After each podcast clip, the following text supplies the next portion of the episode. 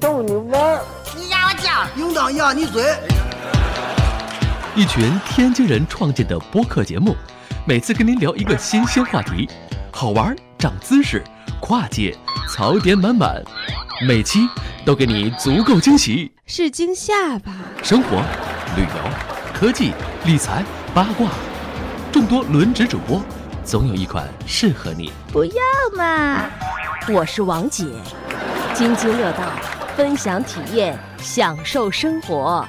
二啊他妈妈，你快拿大木盆来，我可赶上这波去。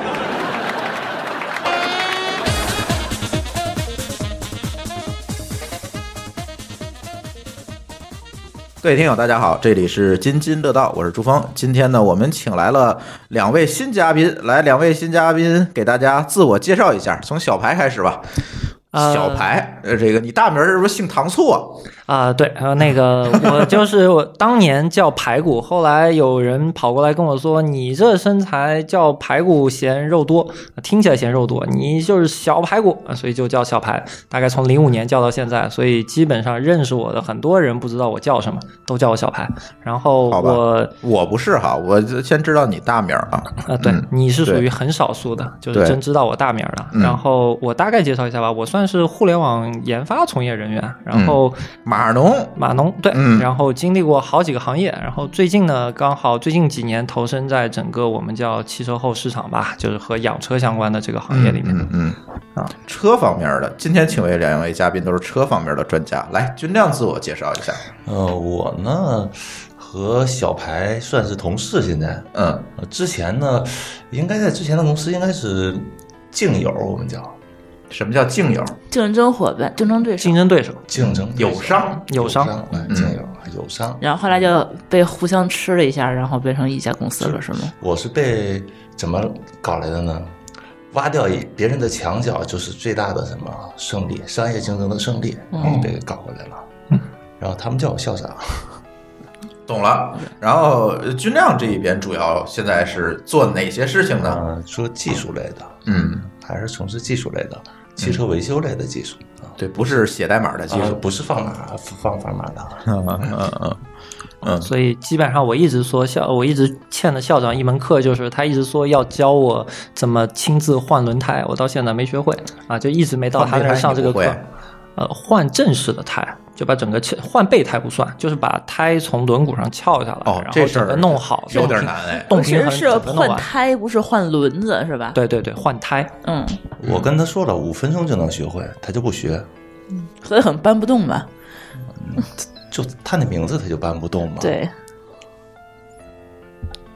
所以今天呃，跟各位听友呃，请来两位嘉宾啊，跟各位听友主要聊一下啥呢？聊一下这个关于这个年轻人与车的这样一个话题。其实关于车的话题啊，我们之前聊过。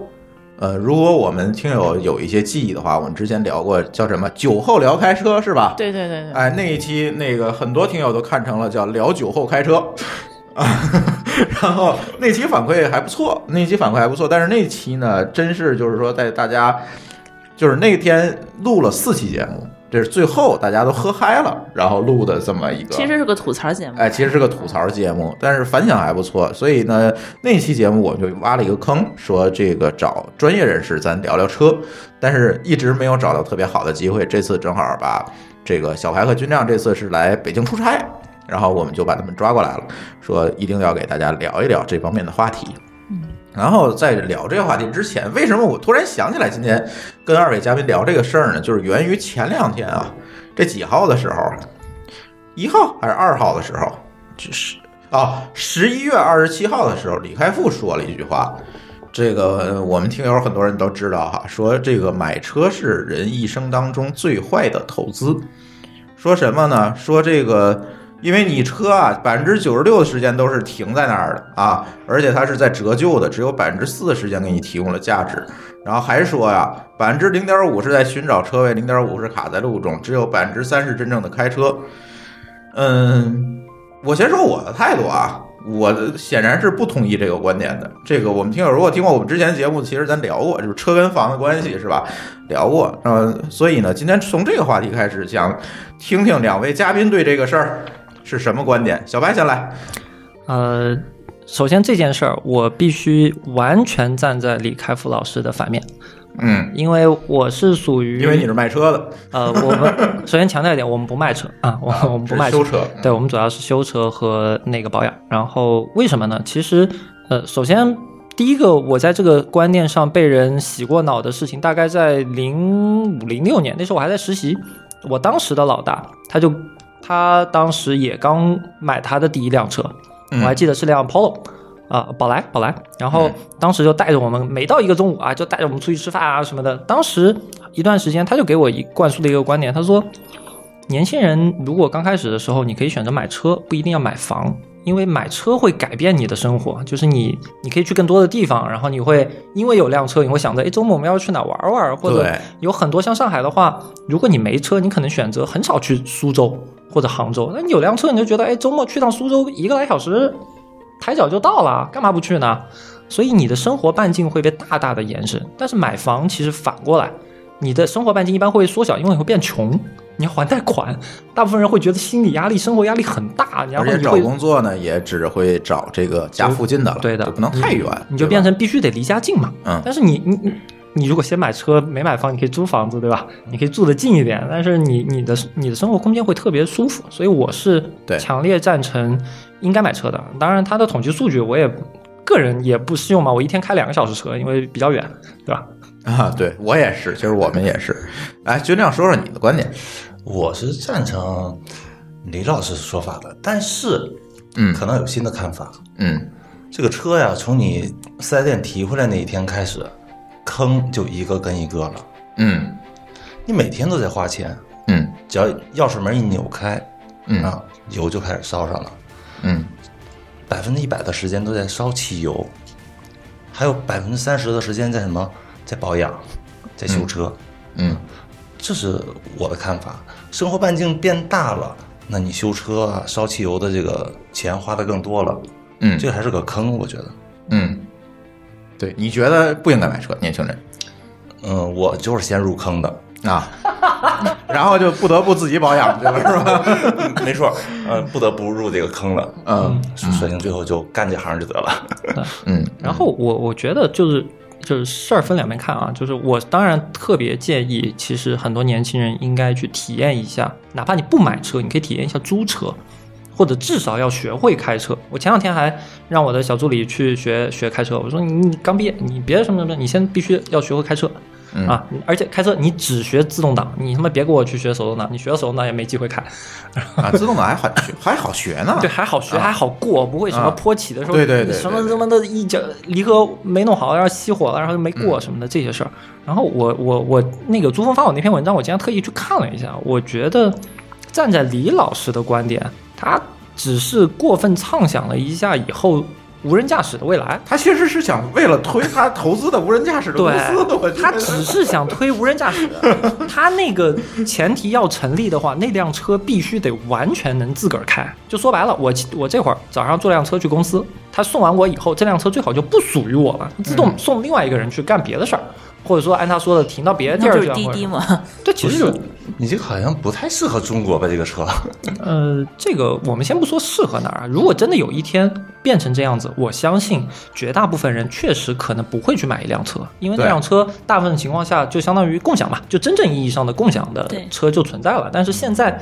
一切都不成熟的情况下，他抛出这个观点，我们就必须得认为他是只是有有那么一点哗众取宠，或者是要为了掺杂私货，对他就是为了推他那几家公司啊。嗯嗯嗯，对。然后，哎，忘介绍了，那今天还有舒淇跟我们一起录音。 来来来，舒淇说说你的观点。 嗯，我我觉得就能够理解这个李老师的想法，因为他确实是一些一个像你说的，他可能确实想推自己的这个自自动驾 驶。一个哎你是理解他的自己推销的这一 项，对对对，一个是他可能确实觉得也站在这个穷学生的这个这个那个方向去想，说你可能确实呃没有钱，这个时候觉得这个性价比不高。但是我是觉得这个钱是可以慢慢挣的，对吧？但是。呃，过了那个时间，你肯定很多东西你就感受不到。就是你最年轻的时候，你应该学到东西，我觉得这个有一些投入，有一些花销，就是应该那个时候去花。对，哎对，有有的时候你过早了，比如说你刚刚毕业，二十四五岁，难道你去当时你就背一身房贷，然后在一个地方你就扎根儿了？我觉得这个也不现实，还不如说买一辆车。但是这是很多人的选择呀。所以他这个，嗯，有有机会我们再聊买房和金融和各方面那个的问题。嗯，这个其实咱之前也聊过，对，他啊也、买房的对这个问题，他们也也有说啊，我我当时省吃俭用买了一套房，几年之后变了三套房，然后从此过上了衣食无忧的生活，也有这个样子的。但是我是觉得他们这个这种活法，反正我是觉得我不是很赞成。嗯，嗯，这个舒淇的想法当然跟我很相似了，嗯，对，我因为我们两个人就是这样，就是嗯，结婚之后没买房，结婚的时候当时就买辆车，对，对，嗯，然后就一直是在北京也是租房，对对对对，呃，我是觉得就是车，其实今天上午跟那个小白聊这个事情的时候，我们也聊，就是说这个车的价值在于，其实扩大了你的这个生活半径。那扩大生活半径的另一面，其实就是给你带来了更多的社交机会。而年轻人其实在这个阶段，他需要的是机会，没错，对，需要的是机会，而不是稳定，更不是所谓的这个投资回报率。而且买车这件事情，它显然它只是消费，不是投资。如果把它论到投资来讲的话呢，这事儿就没意义，就没得聊了，因为它的前提就不存在。你买它，它它它它它就是消费，对，它除就非你不就是投资为了去当第一司机的。啊， 对对对，那叫投资。对我以前有见过，我我有一次以前做 Uber 的时候碰到过一个司机，我那时候、嗯我我以前特别贫嘛，就喜欢跟各种司机聊天儿。你现在也挺拼的，呃，嗯对，现在好很多了。当当时我在上海碰到过，因为我们平时在上海嘛，我碰到过一个司机，然后当时我就觉得他道不熟嘛，因为嗯 Uber 很多司机其实都是兼职，他不熟。然后，然后他车也很新，我就说，哎，嗯那个那个师傅你好，你怎么想起来了开车啊？就当采访一下，做用户调研。然后他说，其实是这样的，他说。我开 Uber 就一个目的，我想用别人的油钱来熟悉上海的路。其实挺好的啊，投资啊，对，他就说，你看，我现在开 Uber，我不在乎挣多少钱，就是我只要把本儿能赚回来，我觉得我一天到晚我在这儿，每天他的工作也不是很饱和，就属于那种下了班没什么事儿的。然后他说，我不倒是为了挣多少钱，那单我身狗。对啊。然后他的目标是什么？他是说，如果过几年我是不是可能去做专职的司机嗯，啊？那我觉得这也挺好，对而且这也是一个选择嘛。对，嗯尤其换另外一个角度的话，就像像我觉得我回想我爹，我爹是一个特别爱开车的人，然后我觉得车对于年轻人来说还意味着一件事情，就有很多事情你要不早点做，比如说你去开个青藏线。如今可能嗯不拖家带口，家里没什么烦恼，没孩子的时候，你可能能干这种事儿，开个十几天，对吧？你跟人就就出去嗨了。基本上，除非你在有孩子之前、结婚之前，要不然对就得像我老爹那样，就快退就退休了。嗯然后一波人可能没事儿干了嗯对啊，没事儿可以一一年在外面开个半年，那那这个你中间的那差不多三十年，嗯你基本上是没有那个可能性去经历太多的这种长时间的自驾游或那个的。对对对，我觉得也是这个这个观点，就是你年轻时时候该干的事儿，你为什么不去干呢？为什么要限于说这个所谓的这个投资回报呢？这这个嗯没有意义，这这么比真的没有意义。对，但难道你买房就是投资？那我现在看看上去，在国内的这个市场来来看的话，你买房其实也是消费嘛。对吧？你买的就其实就是七十年使用权，七十年之后，谁知道怎么回事儿啊？对吧？啊，对对对，这这个东西，我觉得首先啊，我从我的观点上来讲，我肯定是不同意这样一个呃年轻人不要买车这个观点。相反，我倒是建议大家毕业之后如果有条件，先买一辆车。可以对吧买买破一点的，对，先买二手的。对对，可以先买一辆二手的，它便宜，也嗯，不会说不舍得撞，对对吧？你你磕磕蹭蹭的，这免不了啊，新手。对对吧？也没关系，是吧？是的。因为这期节目，我觉得，呃，可以，咱学车不聊了啊，学车不聊了嗯学车，哎，咱可以先从买车开始聊。来，小白给大家分享一下你的第一辆车吧。啊嗯，咱大家各自都分享分享自己第一辆车。嗯，我的我的第一辆车不是我家的第一辆车啊，嗯我我我爹的第一辆车那年头就就就早了。嗯然后我的第一辆车，其实我买车没多久，我我第一辆车是一五一一六年买的，嗯我第一辆车是一六年年初买的。呃，然后当时其实主要原因是因为那个手上有点闲钱，然后我属于那种不怎么投资的人，然后觉得这钱不干嘛怎呢？么攒钱的人，对，不怎么攒钱的人，然后觉得这这钱干嘛呢？那买辆车吧。而且当时离公司比较远，就是军亮知道，我现在嗯我离公司正常上下班，呃，一天来回七十到八十公里吧。啊，它这么远呢？对，所以所以天哪，到密云了，对，所以所以这个就是这还没辞职呢，对，必须必须要辆车啊、然后，然后当时选车，我说我选车吧，就是我我当年选车其实不是我的个人观点啊，就是当时看一堆车，我我当时特别想买帕萨特，因为呃一军亮知道我们的老板特别喜欢帕萨特啊，就是一个忠实的帕萨特粉，他认为帕萨特特 别帕好萨特挺好的呀，特别好，各种都特别倒好，倒没有我呃特别好吧，但是我觉得可以了。就是成本和各种综合来说，其实很好。嗯真啊烧机油，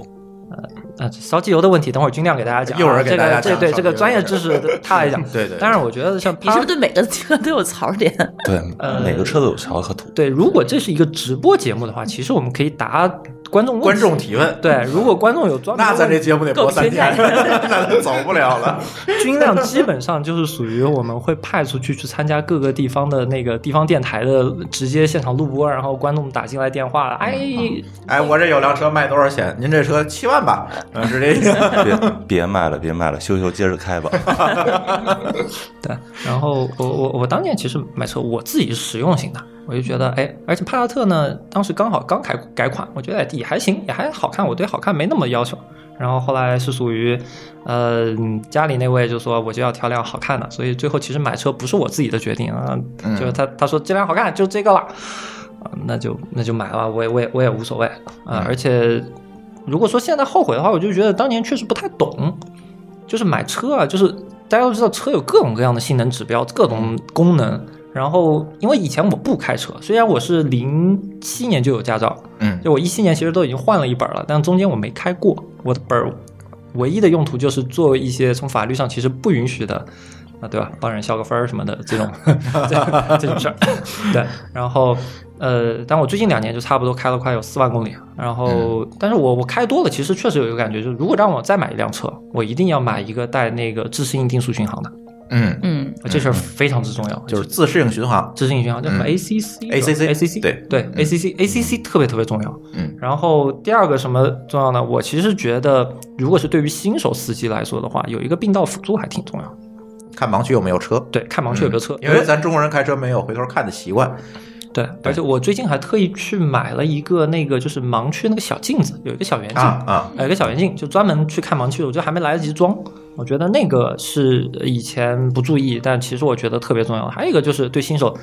尤其我这种以前不怎么开车，我觉得最重要就是倒车影像。你说的这三样我们车全都有。啊对，一会儿咱可以讲咱买车的决策对，过你们程。你们你们这对一看就是之前有过经历的，因为你们之前有车嘛，而且你们也对开过时间长的车，对所以这几个点就会变成一个你很重要的点。剩下的可能我还有一个槽点，就是我那个车不支持那个座位记忆。然后啊如果两个体型相差啊比较对多对人坐是不是车时低候， 配？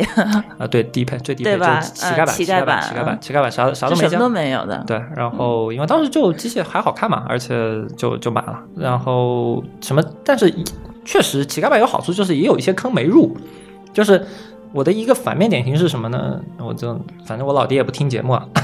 吐槽一下我爹。在我买车前大概三个月，我老爹说他要换车，啊，他换车呢，然后那就把车给你，他换个车嘛。我们要对这个就是另外一个槽点啊，他那辆车没给我， 他把那辆车又卖给了别人二手车，他原先自己那不辆是亲儿子，感觉。卖卖卖给了别人，然后他自己换车，然后他换车怎么回事呢？他换车他他说他就想换辆好的，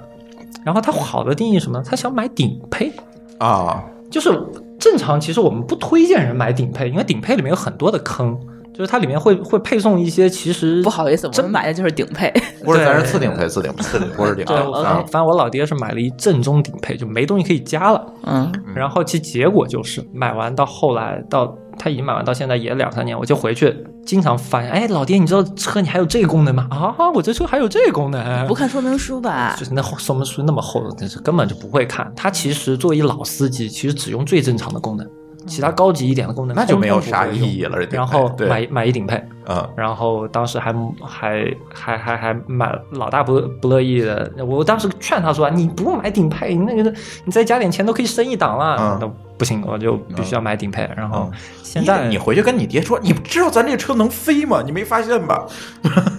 反正反正他那车在我们老家亲戚群里面没少被吐槽，我哥经常说你当时加个三五万就升一档了，升一档比你这牛逼多，就是这种。不，但是我现在看他挺有智慧的，嗯，他很多那个，你看，你就你卖没的时候还多卖点钱对，，不是不是，就是你所好多没有的功能，他那车本来就都有啊，他只是自个儿不用而已嘛，对吧？嗯对，如果他把那辆车换给我呢，我觉得就很有智慧了。哎，对，对槽点在这这么里。回事然后儿。对对，然后这样子的话，就很多的东我西。觉得你还让你爸听听这节目吧。那不行，他他那辆车换不了上海的牌。啊 OK，嗯， OK，反正我的车的经历基本上就是当时不太懂，但我需要，然后买了一辆漂嗯好亮看，的，对，漂亮然后好看的嗯自动挡嘛，其实我觉得没什么差别啊，因为自动就是挡买车得反正起都的很好简单看的，对对，买得起的好看的，然后买了辆乞丐版，然后就开着。嗯嗯，来，军亮给大家分享分享。呃， 我呢是接触汽车，就是你，买车的时候肯定还不是专家是吧？嗯，应该还不算专家，还不算，但是比他了解的多。肯定比他了解多，嗯因为我是接触汽车比较早的，我十四岁就会开车，应该是至少啊，能考本儿吗？是不能飞驾 呀，我飞驾好多年， 然后就特别想有一辆自己的车。到了北京之后呢，就努力赚钱，赚钱，赚钱，就见着那车特别亲。嗯那时候老三样儿，捷达、富康、桑塔纳，哎，结果嗯呢，老三样儿一样都捷没捷选。达跟桑塔纳不是一家哈。当然不是一上汽一汽的，对哦，OK 哎一个东北出，一个上海出，能一对，样一？上海人，一东北人，你知道吗对， 校长。 对，啊，嗯这样当时那老三样呢，我一个都没买，还选了一红旗，觉得这个车又又大又宽敞。啊，那时候买红旗人可少，又红又专，零二年，嗯零二年、 谁没事自个儿买红旗？那不都政治任务吗？买完了我不是那是订人民日报，那不是买红 旗。你家里门口插一个是吧？ 买完了之后，我发现啊，这个真是个坑。嗯红旗那车是真一坑，嗯，外观挺漂亮的，跟奥迪似的，开着挺挺威风的。一掀机器盖子，金杯的发动机，我去，四八八发动机，看着油耗子美国车发动机，对， 到处漏油。半年以后到处漏油，哎呦，我天，这开始典型上美国发动 机。啊，真的，这个开始上火，哎呀，这个还手动挡，嗯，北京那当时还不堵车，后来到零五年、零六年开始堵车了，嗯哎呀，这受不了了。我记得有一次特别深刻的印象，就是我从望京开着车去木樨园儿，八月十五，嗯，吐槽一下我妈啊，我妈就是一到过节必须得全家人在一块儿那个呃，聚一聚，啊，聚一聚，啊然后就必须得来。我下午三点开着车到那儿，八点了。这个真很有可哎能望京到木樨园 儿。就是北我我这下了车，这个我眼泪在眼圈儿。我说你真是我亲哎妈呀，饿死这个了，简直。我真是我亲妈呀！这个我是小时候家里装电话送 的吧，就为了吃顿饭，你知道吗充话费送的四个四个多小时，将近五个小时，我就路上就就踩着离合，就是闷着就过去。对对，那是手动挡。 从那儿以后，我就想，你知道吗？我买车我一定买高配的，这个低配的不要了，你知道吗？至少一个什么自动挡，至少一自动挡。后来发现高配的，我在买第二辆车之后，我还是想买高配的，买高配的，还是买了个低配的，但是自动挡了，嗯，嗯，自动挡了。但是是不是你那阵儿对高配的那个概念就是自动挡？啊对，那时候就想，就是也没有这么多配置那啊那阵样儿。老三样的时候，你知道吗？那时候好像有一电窗就很牛逼了。哎，对，啊，有有电窗对对的，你对别别说天窗了，有的电窗还只有前面有，后面还没有。对电对川对是那一摁，它嘣儿的自个儿升上来了。对对对后边还是手摇一开的始呢，是那种摇的啊呢那边手摇的呢，后边那儿是吉利的那种，嗯，对，那是后来都手摇的，改装的那时候都嗯，对，改电啊窗，改电窗。嗯后来想，我至少我能有个电窗，能把后边那玻璃降下去。 啊就挺满足挺了。满足的，而且那一自动挡就更满足了，你知道，啊这这就是就这么大要求。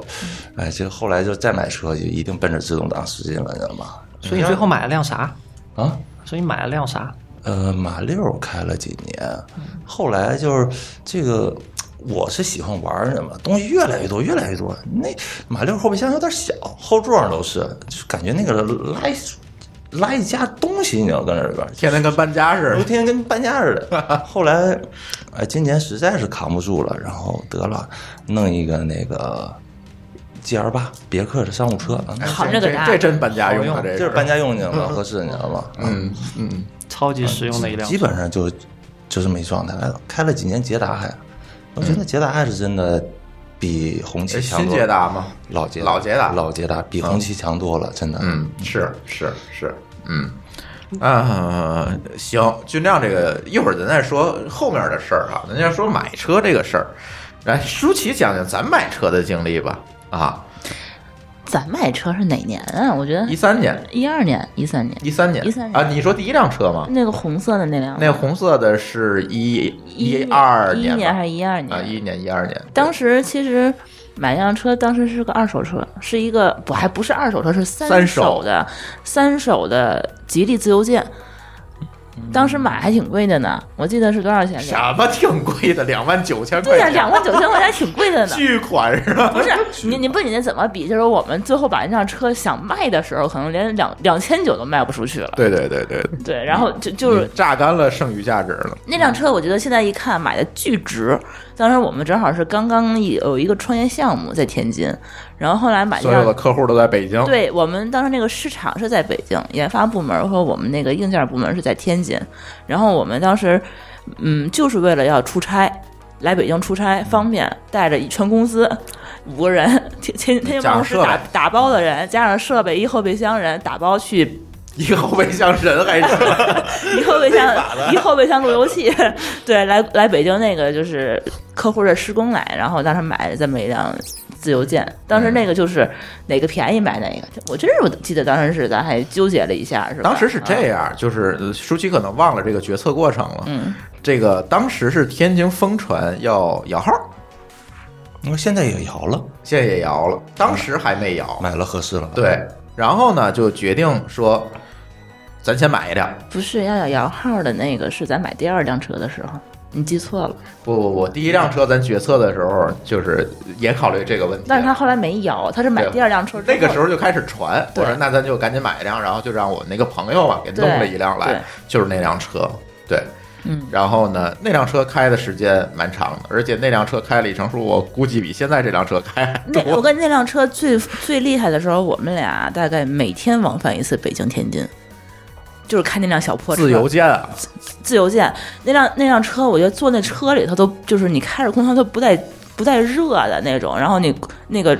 那个那个发动机，我觉得啊发动机还是挺好发动的，机但是挺那好个啊那批车发动机那不辆错车，我觉得就除了那发动机以外，就安着一就就是一个发动机加了四个轱辘，然后就开去吧，就那种感就觉。避震特别差就是那特别差，然就后是一马扎上装四个轱辘的。就就是那种感觉，然后拉着四个人，天天的天津北京来回这么开，啊，那我觉得当时如果你们有投资人的话，他必须给你们换辆车。为什么？你们这属于高风险作业，呃做整个公司在一辆车上做。刚才我不是给你，刚才咱吃饭时不是聊了那不靠谱投资人吗？嗯，嗯，对他也没跟我们换，但为什么我们后来要换？确实是这这辆车，因为我们开高速开的特别特别久，就特别特别多。包括我们俩也天家也是天津的，周末的话，也后来到北京就是住以后，我们平时回家也是开这辆车，就因为开高速开太多了，就是刮风下雨、下大雪、下小雪，结冰不结冰的，我们都开这辆车上高速。注意啊，这辆车一没气囊，二 E，没 ABS，什么都没有，然后就在还高手动挡吧，手动挡，必须的还是手 动挡，真是手，真是开了多少万公里啊？我记得啊，老么多了，嗯嗯，开了得五六万吧，两年开了五六万，对，差不多。对，嗯我他们好多人开五开五年都没开过那么多，我俩比如老高， 快四万了。哎，我我也有一好，你上班儿远啊，我我有一死党家的车也是一样，也是一辆帕萨特，在嗯家三年一共开了不到两千公里。啊，那不就是老高那辆车吗？啊，后来反正后来算了一下，我们这一年的那个里程数跟那出租车差不多。哦因为他有时候去接我上班儿，他们家住天津那个河东，然后公司在那个呃华苑，他一般就绕那个快速路，天天绕一圈儿接我，然后再去公司那种。嗯嗯，对，还蛮能开的。然后后来后来换车要说嘛，要说呀，为什么要啊要换为什么车要换？怎么决就是定的、对啊？就是我们呃开高速的时候，就是下雪呀什么的，就是总看那个高速上就是一串儿一串儿的事故。然后这辆车呢，其实也出过其实不少安全事故，因为它开的太多了。珠峰好像给我讲过一个，他自啊，己我在那高次速上的时我候，下小雪儿，然后初冬嘛，就大概这个季节，然后去那个亦庄开会去，从天津，然后从亦庄那个高速口下来之后，我那个车点了一脚这个刹车，没没刹死啊，就是点了一脚刹车，然后这个车就来一个来了一个托马斯大回旋。在原地转了，哎，得有个三百七七八十度吧，啊， 在高速上，对对，对，转完了车头正过来了，这个这个我赶上过一次，啊机机场高速上边踩一脚刹车，然后三百六十度，然后对哎正，好是你的红旗吗？呃，就是那辆马自达， 好吧，一般有 ABS 其实还好，不会这么夸张。那天下完雪了，那脚刹车踩的是真急。嗯，嗯后面没有车是吧？嗯、我转过来的时候，我看着对面来车了， 但 是它离你挺远的，应该不到五十米。 赶紧踩那儿了，挺吓人的对，然后朱峰就事后来给我打电话说，我都做好护头姿势了，你知道吗？ 然后哎，车没事儿，停那儿了，这是一次。然后另外还有一次，我记得印象特别深，就是你从那个天津的那个你们家门口。魏国道上快速路，啊你走了一个特别不熟的一条一个岔口上那个快速路，嗯从辅路变到主路的时候有一个坡儿，啊，那车差点翻了嘛，嗯，对，那个车哎好像车太轻了嘛，嗯，对，然后他好像就是打轮儿，也不怎么往那边打轮儿，然后车再再别过来，然后后来就发现就对，幸亏我知道往哪边打，是吧对，？要我可能就慌了，对、嗯， 对，对，也就这么几次吧，这么几次事儿以后就会发现这个钱不钱的不重要，买一个安全性的车，换一个安全性的车，然后你在高速上开，我觉得才能放心一点儿，然后这才是我们后来才换车的这么一个动力。嗯，可以想，可以说说咱当时怎么决定的换这辆车，就是也看了好多牌子，是吧？这个车后来是你选的，其实我觉得嗯你主要就是从安全性能去选的吧。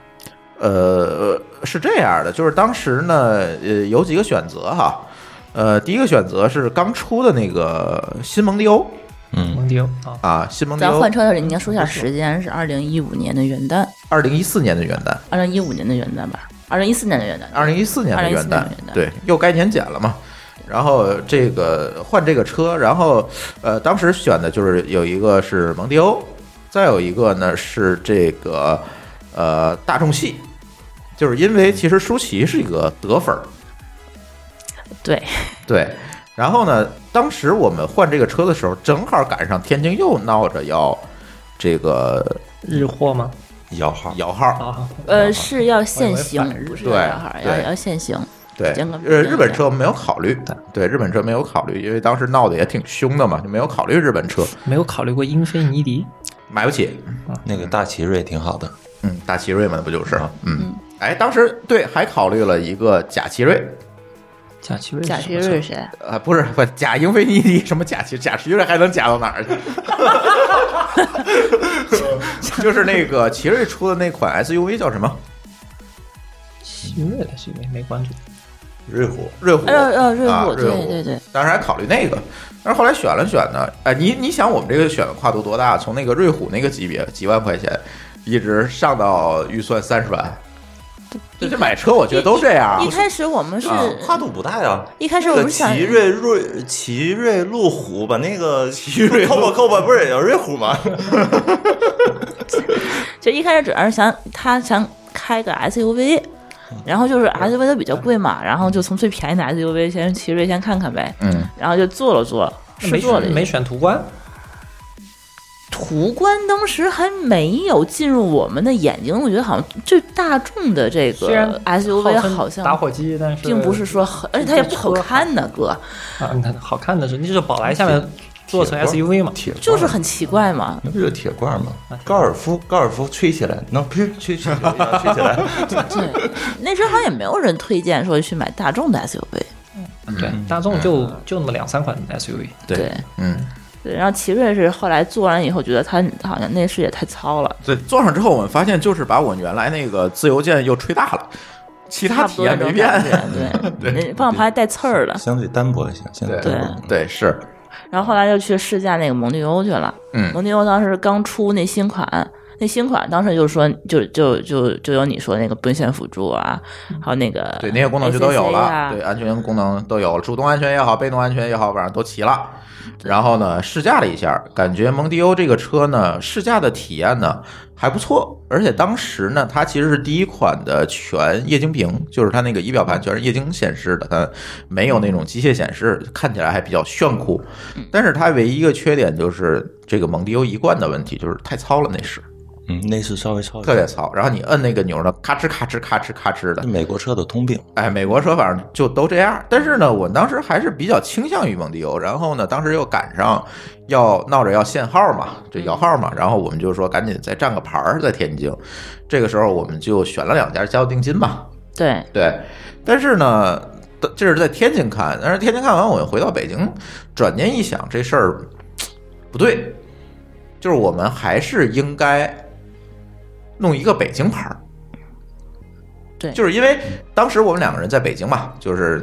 对这这你你最终你还是要背，但是在当时呢，是因为办经营证这些事情还比较简单，对，比较简单的。金牛对座当所时以一大家个是嗯月办一次吧，一个一个礼拜见一次就行了。你随随到随办，反正也没有这么费劲。当哎时他那时候还没有说是那他个不什么，拍照，对对，没那么他不拍照，他只有几个点儿查，你躲开那几个点儿就随便开。啊对，当时是，所以他也无所谓。嗯，所以当时呢，但是呢，当时其实就有风声了，说这个进京证啊各方面要严查，因为北京那阵儿堵的就很厉害了，就像你说的，这个从望京开到木樨园就得开好一下午，就就都已经这样了。所以当时考虑不行，这个东西一定要严管，一定会出现这个情况的，所以我们应该还是弄一个北京牌儿。我还记得当时就是咱俩交那个定金是一个礼拜天，咱礼拜天去看的车，然后他礼拜天当时我们我们俩正好正从那个天津站往北京坐车，正要回北京呢，然后还没上车的时候，别人给我发微信跟我说那个天津明天呃不今天晚上二十四点钟开始。就是限号限号，明摇号天明天开始就摇号是了开始摇号了，然后但就是开始限行，然后那个你如果这个时候你只是交了定金的话，那你就是二十四点之前交定金，那你这个牌那个车牌儿还就是有可以车牌儿嗯就有车牌儿。然后我们当时还真的是交了两家定金，然后我还专门是啊， 不对，交了一家定金，嗯另外一家定金的话呢，我就让我们一朋友当时打车，他住河东，当时打车去那个空港空港的那家，赶快去把那个车牌去去去去去交了。然后当时还排大队什么的，还还、啊还挺危嗯险反的。正这经过了一个风波，我们后来对虽然抢到了两个资格，后来这两个资格也废了，因为我们觉得还是应该找一个北京牌照，对，然后在还是北京买车还还去认证了，当时那把那个公证还去公啊证去了，还对挺麻烦的。但那时候北京是不是已经开始摇号？呃，早就开始了呃，，已经开始摇号，但是我们会有一些途径和办法，这咱就不在节目里说了。对，嗯，这说了就是这这这容易被大家钻空子，是吧？这影响这个什么，影响北京的这个对啊，增加拥堵不好。这样就就就咱不讲方相当方于法借了借了一咱个肯定车有办法。对，借了一个，呃对，肯定是有牌子。嗯然后在这种情况下呢，我们就决定在北京再看一看。对。后来一想呢，还是你你一天到晚在北京，你没有北京车牌还是不方便嘛。嗯。然后呢，这个时候我在北京，第一还是看了新蒙迪欧，对，第二呢就是舒淇突然提出来再要看看大众，嗯，得分儿。然后我们就又看了是看，那天你跟我说，其实大众打完折，在它是在北京的价格比天津要便宜，你知道吗北？京要便宜很对多，。北京的话，对它打完折跟蒙迪欧是一个价格，对好像差一万多块钱。呃，差一万一千，哎，对，反正一万块钱吧。对，就是嗯一万多一点。我说如果要差一万多一点的话，那我比较倾向于买德系，啊、因为那蒙迪欧实在太丑了，你知道 吗前面那个脸，对它是那一个脸张不特禁巨看大的一张嘴，嗯这女生看起来就觉得不舒服。嗯嗯嗯嗯嗯，所以你们家的情况也是一样，最后挑了一个漂亮点儿。呃，也是从你说大众，它能你比蒙能迪再欧票好看都套娃脸儿，是反啊正比蒙迪欧好而且看嗯而且我们去那个大众试驾，试驾以后就是就是试驾在 4S 店的感觉跟我就不一样。之前我们在蒙迪欧那边去试驾的话，他就是你有车证吗？呃，不是你有你有驾照吗？有，有那你开吧，开一圈回来，你有什么感受？我们不知道，没有人问。但是那个大众的 4S 店当时就会觉得很专业，他先不让你去试驾，他说你先进坐坐坐副驾位，然后我我坐后排，先让他们自己的 4S 店的那个驾驶员，他先给你去驾驶，边开边讲，对，然后跟你讲说，先给你感受一下啊，安全带系好了，给你感感就是就是感受一下叫什么体，验一下，就那个推刹背感是吧？对，先是先是推背 感，然后又开始给你踩刹车，就是嗯飙到一定程度上给你踩那个就是点刹，嗯那叫什么 E ABS ABS 对，然后后来然后再给你。还有个拐弯儿什么的，给你嗯我忘了是并线的辅助，是让你让你去看那个，然后下一步才是让你自己去试驾。嗯我我就这一步，我觉得就是我感觉这个好感就哎有了，觉得很专业。就被服务了。啊，嗯是，就是你你感觉到他他讲的优点呀、缺点呀，就是就很明显。对对对对对，发现这个就是说真正能够从一个车的角度给你讲清楚嘛，对，对嗯，然后最后呢，其实，嗯。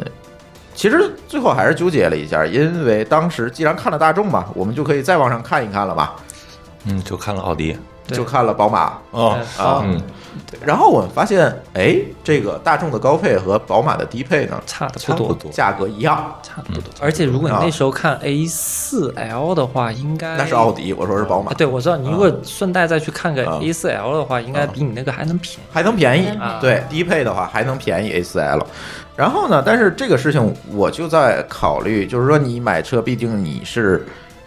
既然你要换这辆车嘛，你换的其实是一个安全性上的一个考量嘛。嗯，然后我更多的还是看一下这个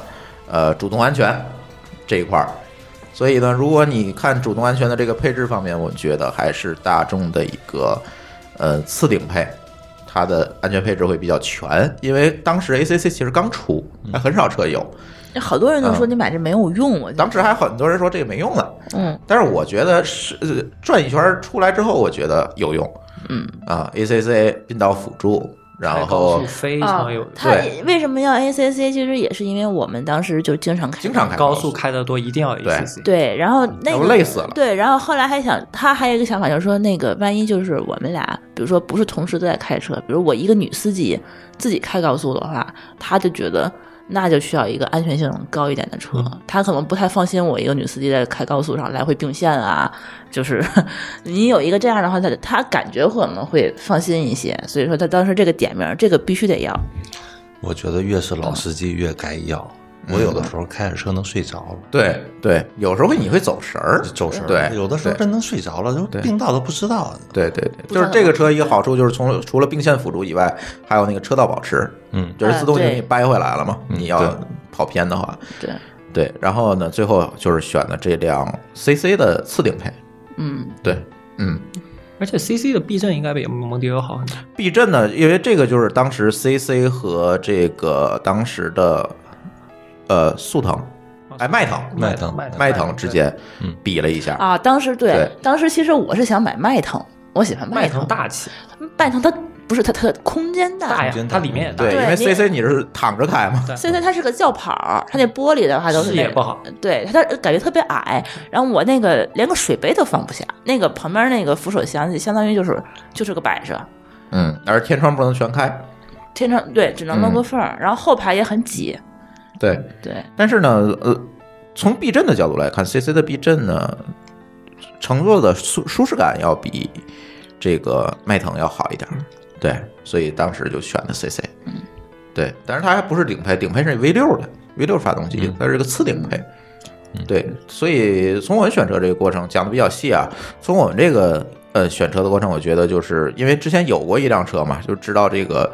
痛点在哪儿，所以选的时候呢，就会相对来讲有针对性。对，虽然跟当时的预算又加了二十万吧， 你想当时看的是瑞虎， 对，但是买车好像都是这样啊，一开始想买一个电动车。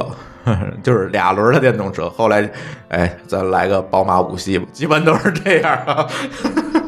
对，但是呃这辆车一直开到今天啊，感觉确实是当时想到的这个问题，基本上，哎，被我们想全了，嗯，都用上了这些功能，对，包括那个它那个还能自动泊车嘛，就摁一个钮儿自动这就个钻进这个去真了的是，太适合我了，我觉得这是我最爱的功能。呃还对，还有一个我特别爱的功能就是今天这这零下十度的天儿，我觉得我的命就是它给的，座椅加热， 对，特别有用。嗯嗯嗯，对，所以这些功能，那我其实我买完车之后的习惯就不像不像小排啊，就是我可能会把说明书从头到尾都看一遍啊我会看，我爸不看。啊，对对，所以多看一遍之后呢，你就不存在说有用不到的功能，你都会用 上。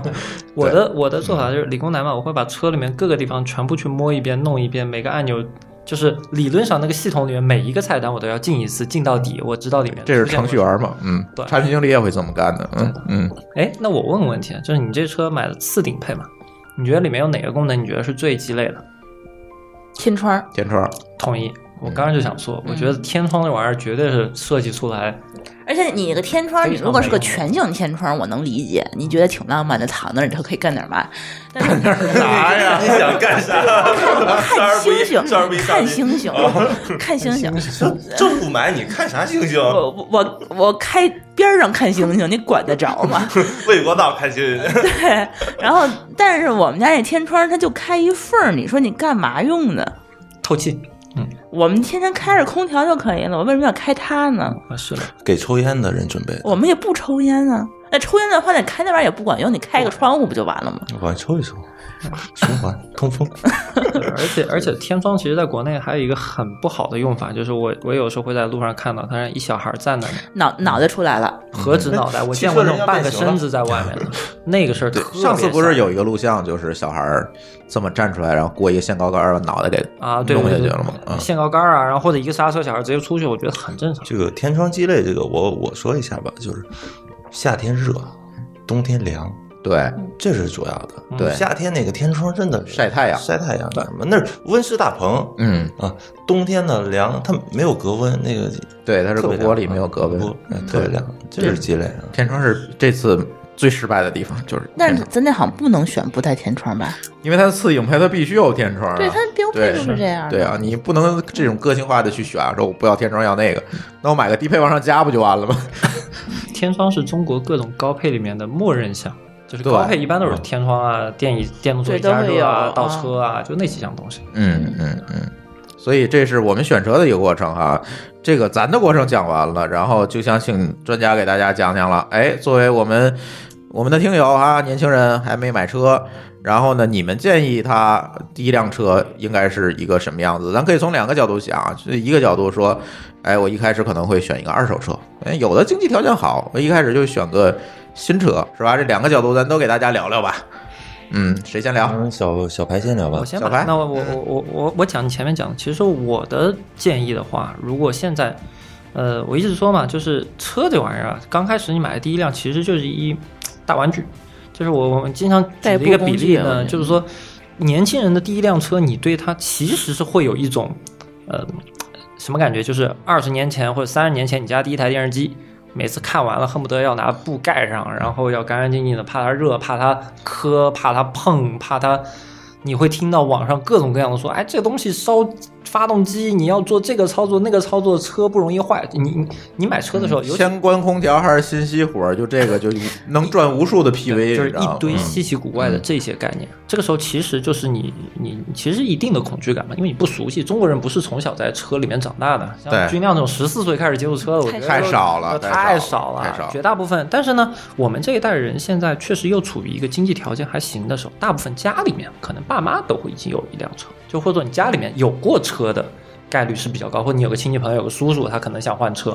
这种情况下，我最大的建议是从亲朋好友手里买一辆靠谱的二手车。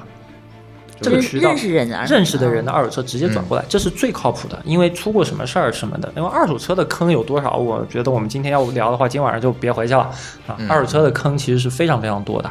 啊、所以我最大我我的首推啊，我一般都是推荐大家说有亲朋好友，他刚好要换车，你就趁机把二手收回来，一般又便宜又靠谱，甚至他也不太跟你计较钱的 事儿，哎你先对你先开着什么的都没事儿啊。而且这个时候呢，什么牌照什么的，对于年轻人第一辆车不用太在意，因为大概率你不会真的需要太多的代步，因为如果你真年轻的话，很有可能你还在租房子，所以你一般住的也不会太远，嗯，对吧？然后你可能用它的最大用途是周末。或者什么出去玩儿，或者什么的这种，或者是说，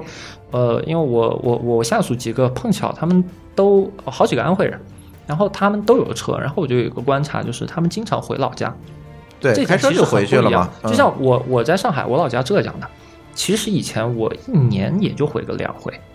就是觉得你坐汽车多方回去的便啊话，嗯四个嗯小时到五个小时，就是说长不长，说短不短，一天就过去了。高铁多舒服呀！嗯但那我们我们家没没没通高铁，我们家我们那我们那五线啊，我们那不好意思，我们那儿没高铁啊。然后，但是你有辆车的话，确实很多人其实回家会变得频繁很多，您嗯就觉得没什么障碍，就降低了这个决策成对，本。嗯你的决策成本非常低。然后你呢，其实对于呃，像我这个年纪，我其实有的时候觉得陪家里人少。如果早些年如果多有机会的话，回家走走，其实也挺好。对，然后呃，如果不是这种情况呢，稍微花点时间研究二手车，我认为现在是比较靠谱的，没有太不靠谱。因为一方面，现在二手车平台，嗯、我不敢，我不，我也不替他们做广告，我不说他们多好，但是确实已经比我觉得零七零八年那时候最早开始接触二手车的时候，整个市场里面规范非常多了。啊，嗯很多的那些评测项，中国比美国最不好的一点就是中国没有一个统一的第三方评测机构，所以基本上评测都是每家公司自个儿出的。它号称有验车师，它没有中立第三方，对，没有中立第三嗯方，就是跟这房的市场是一样啊的，。一模一样，嗯一模一样。所以它的基本上依靠一些大平台的倍数，但是因为以前我我深度参与过二手车这个市场很多年的那个那个经营和调研嘛，所以我们还是比较清楚，就是坑是很多，但是现在好不少。而且我以前我有一个同事，现在也是我同事，很好的一个一个一个朋友，他特别经典，他们家最早的三辆车全是二手车，全是二手车。但他最牛逼的是，每一辆二手车最后都很好在卖掉的时候还都赚钱了。就买一辆车开一年卖掉，哎，发现至少没赔，就至少没赔，然后卖掉，然后每一次都基于他当时对生活的一些变化，就比如说他中间有一次换了那个途安，就是上海那个出车友那个比较大的那、嗯那种车，嗯他当时也就是因为他家有小孩了，他发现啊途安这辆车对其实运那就东西，必须得有一个对而且途安超级省油，但因为她老公当时一天开一百公里，比我开的多，然后途安又很省油，然后他就换，然后中间就是每一次。呃，决策成本很低，因为二手车嘛，就是大家都知道，新车最大的坑是新车开出来基本上就打八折，嗯就开出来打八折，就是 就是新车和二手车，只要你变成二手，基本上八折起。所以新车的第一年是减值最厉害的，嗯，对。然后，但是二手车它大部分已经过了减值最厉害的时间段，也所以会出现我刚刚讲的，如果你运作的好，还保不齐你你基本上就相当于开了一年白开，你可能就出了个油钱和保险，你就开一年车，嗯，对吧？然后花一点时间去淘，甚至是说你去体验，有机会体验一下不同车。当然，体验不同车更大的一个好方便的办法是租车。啊哎就如果你有机会跟几个朋友周末经常，呃，兴趣相投，大家就租辆车去哪儿开开。其实我觉得那个也是一个很好的办法，因为现在租车其实也比以前方便很多。就是通过租车先熟悉你喜欢什么车，因为不一定的。就同样小姑娘，前几周就我刚刚不是讲说，我让我们那一个小姑娘去学车，我们就强烈推荐她学自动挡，因为我知道她不喜欢开车，她只是想考个证。但是同样还有一个小姑娘，每周跟我一起开会的，有一天她说她这个考驾照了，我们问她，她说她就要学手动挡，为什么？她的梦想是开跑车。那厉害，啊他说我就是喜欢开车，我就是要去赛道里面开，所以我必须学手动挡。那但是他这些经验其实是可以在平时先去做一些尝试的，因为大家都知道，其实很多时候你假想出来的需求不一定是你的需求，对，对吧？对你多去开一下，你多去尝试一下，以后你再对你买第一辆车的决策，我觉得是最大帮助的。就像我觉得军亮，如果他先租一或者买辆二手的那个红旗开开，他绝绝对不买。那时候二手车也不很不方便，对对买，不因为到那阵儿市场小啊市，场太小了，买 二买一辆二手车真的很难。那时候，是的，对对二手车这个市场保有量就没这么高，所以它二手也没有这么多。没错，对，没错，嗯整个中国的二手车市场其实是最近大概四年到五年起来的，因为以前我们观察过，每年这个市场上出来二手车的数量，它很大层面上是取决于你新车的购买量。其实大家就很这个很好算，就是新车四年以后变二手车，平均新车四到五年二手车，然后去看中国往前推多少年新车的销售量，然后你倒推的话，就大概知道每年出来多少二手车。明白？嗯嗯嗯。所以我我我觉得我就聊聊二手车吧，二手车刚好接触的比较多。嗯尽量给大家聊聊，如果年轻人想买新车，你给一些什么样的建议？呃，买新车呢，我这边的建议呢，第一是实用性，嗯就是你要看你自己想要干什么。嗯啊，比如说你就是每天上班下班开一下，那好，买一个小排量，然后呢日系我觉得挺好的日，系挺好的，小排量又省省油然后呢还轻不容易坏。哎，对，啊日对系嗯特别不容易坏。 如果你不怎要么是修年轻人呢，比较喜欢野的这种，嗯，那你就可能小钢炮，呃，小钢炮，小钢炮炮是不行啥啊？那个就像等会儿解嗯，怎么说呢？你要年轻人喜欢野的一点的呢，我就建议你买国产的 SUV，嗯，嗯，先野两瑞虎， 啊，瑞虎、奇瑞、路虎，啊啊，对对对对对，好好好好好，啊或者是您，或者是您就买一个二手的这种 SUV，嗯先先野两年，等先磨磨性子，磨嗯磨性子，自己 摸哎到需求了，咱摸说嗯到需求了，自己这个野性磨没了，然后呢，自己回来想想干什么也知道了，啊嗯，那就踏踏实实再买一辆，嗯，反正像我似的，最早嗯盲目的就买了那么一辆车，后来我发现我更多的是在路上跑，嗯全国到处跑。我那辆车好像跑了大概有三十万公里，差不多。天哪，我我我我最后累计了，我算了一下，我油钱应该是能买辆豪车了啊，要烧的油钱能买辆豪嗯烧车。油，对，所以你要看你你的需求，实际需求是什么？第一，实用性；第二呢，就是经济性。啊嗯经济性就是你到底这个东西给你带来的什么呀？啊，就是你省油嗯或者怎么样啊？可能省油的话，我觉得日日本车还是相对好一些。不过现在美国车做的也还可以了。我今天我买那个别克的话，不是广不是广告啊，这不是广告，没事儿，这这这没人给我们广告费，你就做吧，哎反正 差不多 G L 八二点五自然吸气的，嗯，我这人开车可能比较野，嗯 但是有十升油能挡住了，呃，但不排除说这个开车是不野的人，你知道吗？比较稳当的人开十五六升油，嗯但我这个人性格就是一脚油门踩到底，嗯嗯嗯但是还还是咱俩比较省一样油嗯还比较省油的啊，嗯比较省油的。那我第一，我我要自己买车的话，第一实用性，我要看我干什么，比如我是谈生意用啊，或者上下班用啊，或者出去玩用。嗯那第一实用性，或者全家人一全家老小一块儿出去玩，嗯，那实用性。第二，啊，燃油的经济性，嗯啊，燃油经济性。还有人说你买车买一个金撞的，然后怎么样怎么样？我说这个我不拿它当碰碰车用啊。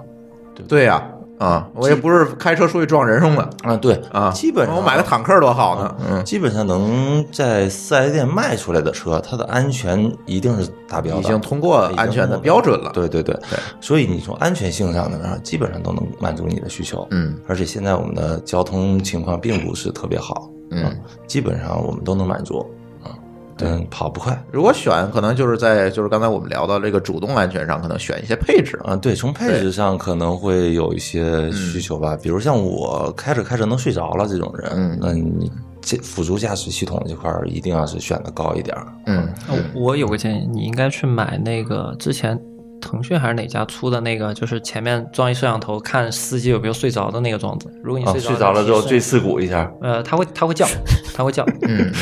啊，他会叫是吧？那个那个，个东西现在其实，在很多卡下一机灵凡是撞了，嗯对不，会下一期那然个那后个方向盘不往哪儿打了。啊对那个那个东西，其实现在在卡车司机里面用的特别多。尤其长途货车，因为它那个东西特别容易出事故。但它有这样的监控的话，一方面它可以提醒司机醒来，另外一方面它这个数据会传给那个总部，然后总部可以知道这些司机到底有没有打瞌睡。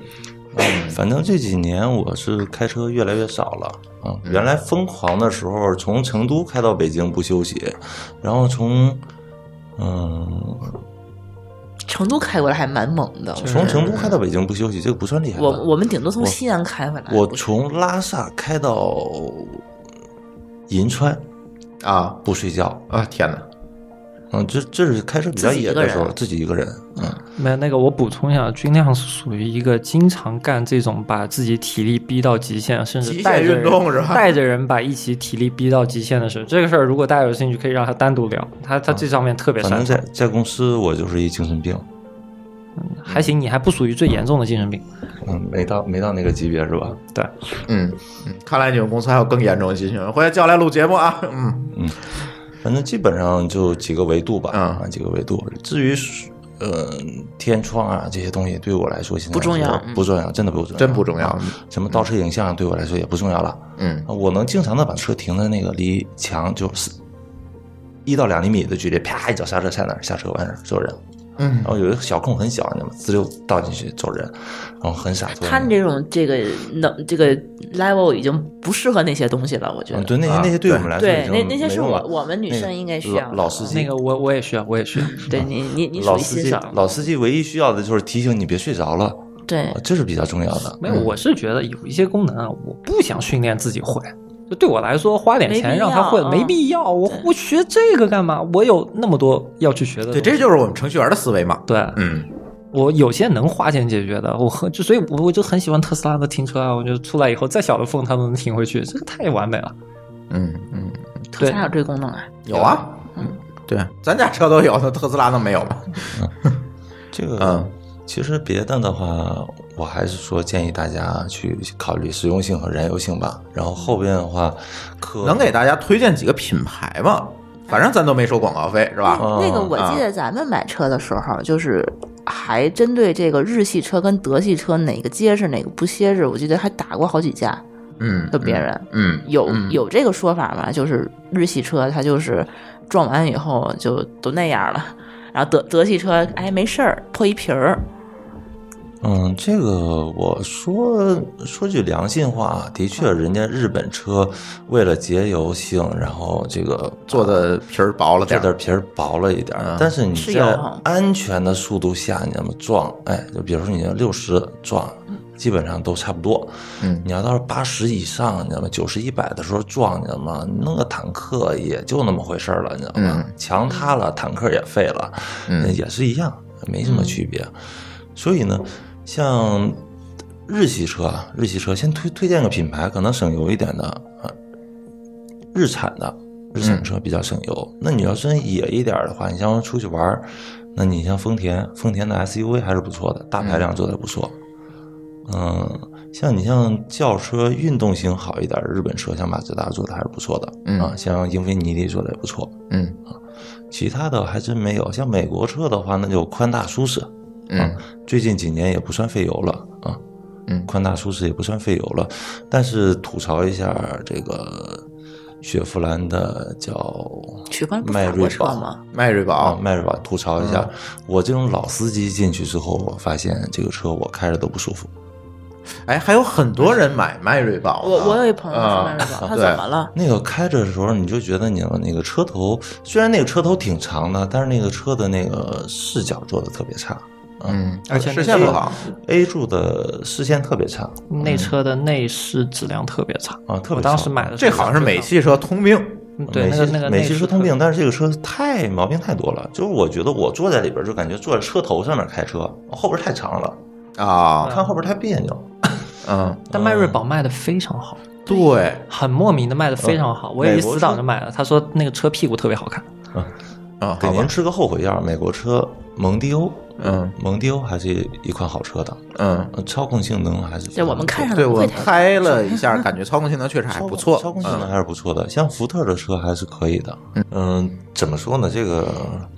还有一条就是保值率。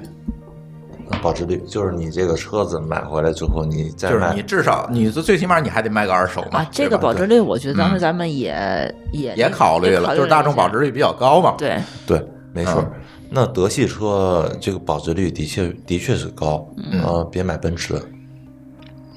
啊，奔驰不行别买哎，对奔驰，这个奔驰这个，刚才咱这个话题没说完啊，烧机油，啊，对，烧机油，烧机油，嗯、你那个二点零 T 的发动机，对，一点八 T 一点八 T 的发动机，嗯一点八 T 的发动机相对好 EA 八八八，对，一点八八八发动机、相对好一些，嗯就一点八 T，很多人跟我说但烧机油啊， 2.0我就盼了三年了还没烧，什么叫烧机油？就是它就是用着用着机油就少了会嘛，变少，啊我跟您说，最经典的时候，奥迪 4S 店免费补机油，只嗯要你是奥迪的车，开过来免费补。对，烧机油这事儿，我的认知当中，包括我朋友当中，也就是奥迪的车主比较多，特别明显。嗯，大众的，你像途观，2 0 T 发动机的，基本上都烧机油，因为它涡轮增压的位置啊，涡轮增压增压器烧机油，这个没办法，嗯，没办法，经常会烧。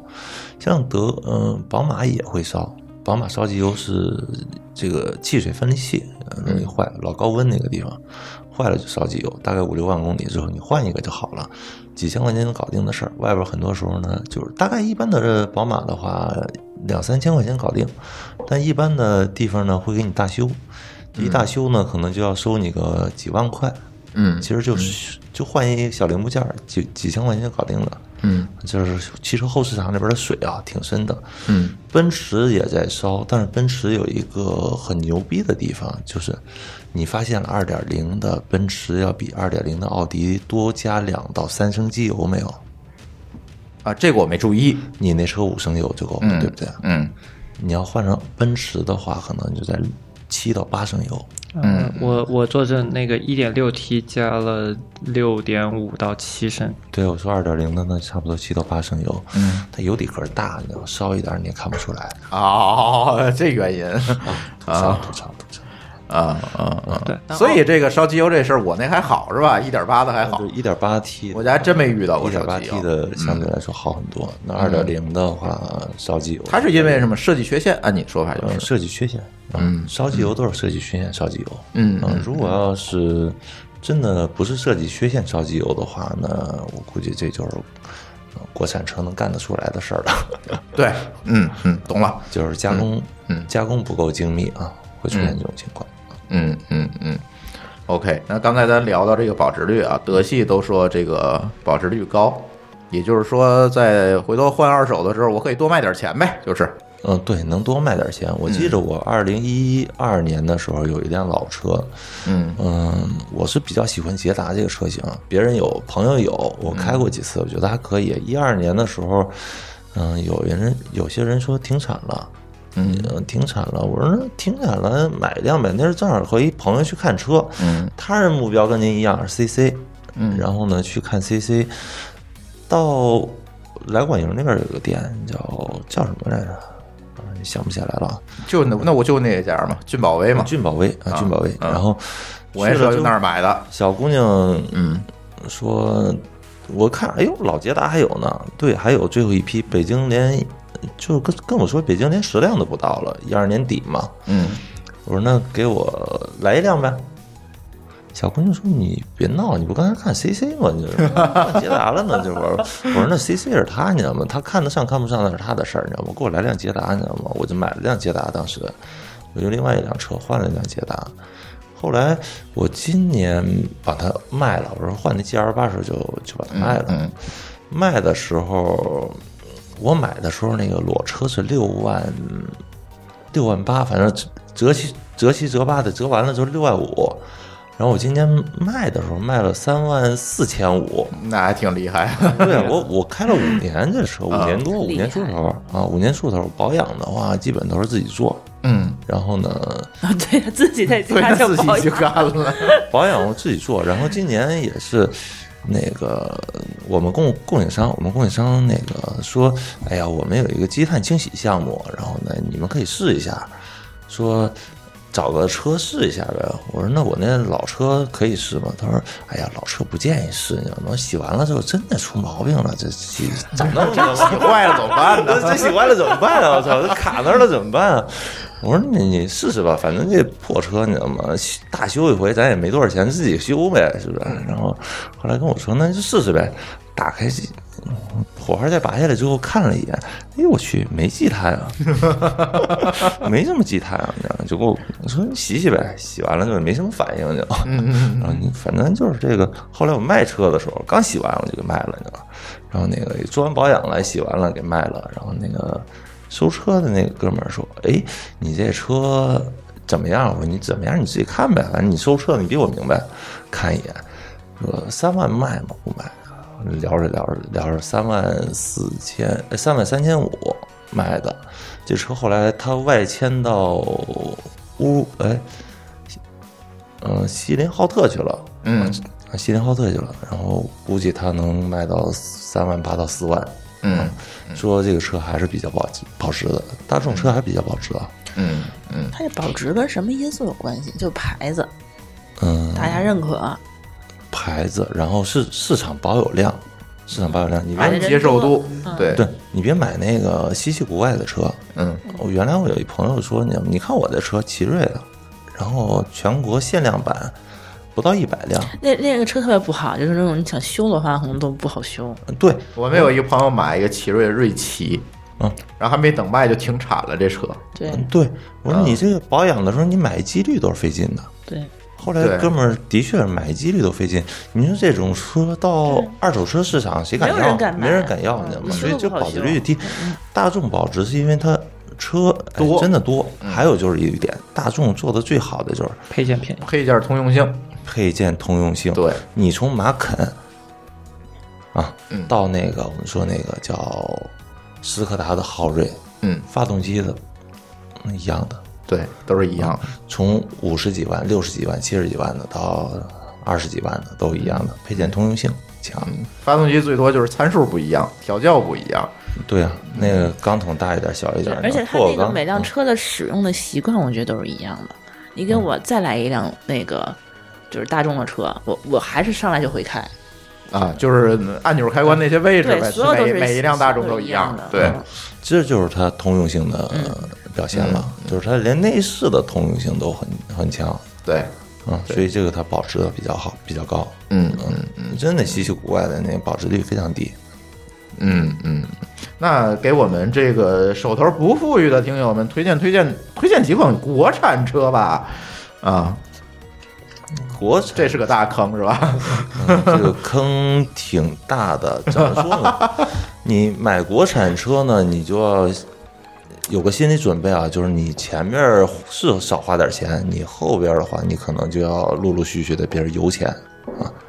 一百公里你耗十个油，人家耗六个油，对，一百公里四升油，四啊加三十二块钱，一百公里差三十块嗯钱不，。国产嗯车能省油吗？国产车如果我我印象当中，像这这是馊主意啊！国产车我印象中只有一辆车，五菱宏光。那面包车，但真别开玩笑，五菱宏光是神车，就在汽车行业里面都叫神车。日日产日本的发动机，对啊你还是五菱宏光日所系以它是日系是吗？它日系是有日本血统的，你知道吗？这东西，所以你不能怎么 那不是天津大发吗？那个五菱宏光用的还是铃木的发动机嘛，嗯而且还是还是日系啊，还是日系。嗯它怎么说呢？你看。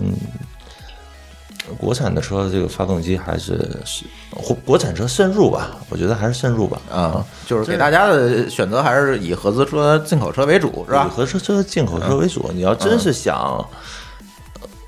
新手钱又不富裕，嗯那我建议您还买个日系的二手车或者韩系的二手车都行。韩嗯系的二手车我觉得也还算可以。我们说北京最经典的嗯伊兰特，伊兰特，伊兰特对啊，伊兰特还是比较经典的一款车型。嗯嗯那像日系车里边的话，卡罗拉呀，然后这个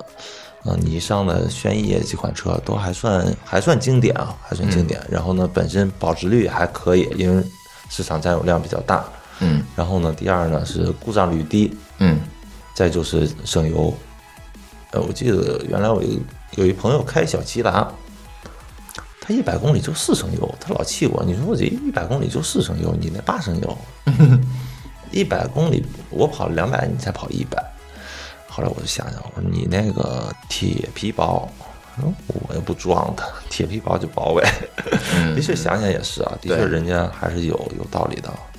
不过据说现在好多人在买那个天籁，说天籁也很省油，嗯，还有日本车的混动，但混动比较贵啊，很多人的比较车贵，买就比较贵，比较贵，但是对从燃油经济性来说还是比较划算混的。动有一个好处就是在天津的话可以不摇号，